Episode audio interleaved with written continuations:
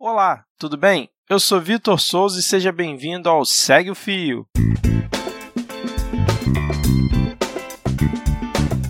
Esse é o programa do Midcast, onde materializamos em formato de podcast as populares threads do Twitter, em episódios de no máximo 8 minutos. Se você não sabe do que se trata, thread é uma sequência de vários tweets abordando um tema específico, onde apenas 280 caracteres não são suficientes. Esse formato aqui será sempre com uma pessoa narrando, nesse caso, algum integrante do Midcast ou a própria pessoa criadora do fio. Vale lembrar que o conteúdo a ser reproduzido aqui será sempre com autorização prévia do autor. Hoje, Hoje iremos conferir a thread do Thiago Brandão. Ela foi publicada no dia 4 de março de 2019 e faz uma análise sobre os gastos do Brasil em educação após um tweet do presidente Jair Bolsonaro. Vem comigo e segue o fio.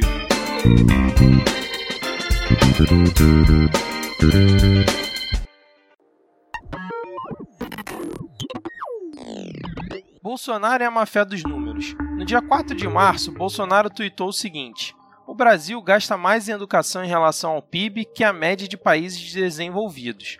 Em 2003, o MEC gastava cerca de 30 bilhões em educação e em 2016, gastando quatro vezes mais, chegando a cerca de 130 bilhões, ocupa as últimas posições no Programa Internacional de Avaliação de Alunos, o PISA. É muito óbvio, mas vou dizer mesmo assim. Dinheiro para a educação não é gasto, e sim investimento. Nem todo gasto gera retorno. E eu nem vou me alongar no retorno que a educação traz para uma determinada população. De fato, o país investe bastante em educação em relação ao PIB, na comparação com diferentes países desenvolvidos. Mas isso não quer dizer que somos um país que investe maciçamente em educação, e eu explico. Para sabermos o real peso do investimento em educação, não podemos avaliar a relação com o PIB, porque estaríamos ignorando o tamanho da população dos países. Por isso, o investimento deve ser medido na distribuição per capita, ou seja, investimento por aluno. Um exemplo: em 2018, a Alemanha investiu 4% do PIB e o Brasil 5,5%. Entretanto, no mesmo ano,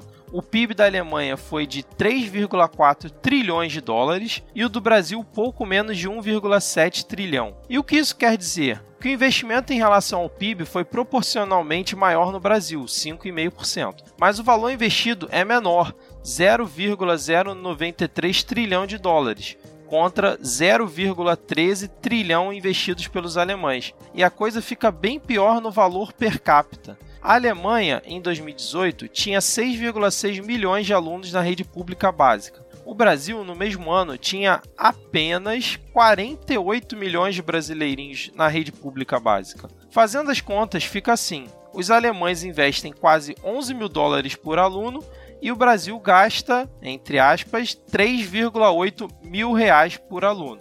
De acordo com a OCDE, para ficar na mesma base que o governo usa, a média de investimento por aluno é de 9,4 mil dólares. Conclusão: investimos quatro vezes menos em educação do que a média mundial. Estamos próximos da Colômbia e abaixo da Argentina, e isso explica a baixa posição que temos no PISA. A suposta esquerdização da escola pública será a desculpa para afundar ainda mais a educação brasileira. E, gente, eu só escolhi a Alemanha como exemplo para poder fazer uma piada com o 7 a 1 no final da thread. Mas aí eu fiquei triste e acabei desistindo. Tá foda. Lembrando que o link para essa thread, assim como para o tweet do presidente Jair Bolsonaro, estão na descrição desse episódio. Se você curtiu mais o Segue o Fio ou tem alguma sugestão de conteúdo para esse formato, manda uma mensagem para a gente lá no perfil podcastmedia, tanto no Twitter quanto no Instagram. Ou se preferir, pode enviar também através do nosso e-mail podcastmedia.gmail.com. E se você escuta o Midcast pelo iTunes, não deixe de nos avaliar, principalmente se for com 5 estrelas. Isso é muito importante para a visibilidade do nosso trabalho. Valeu e até a próxima!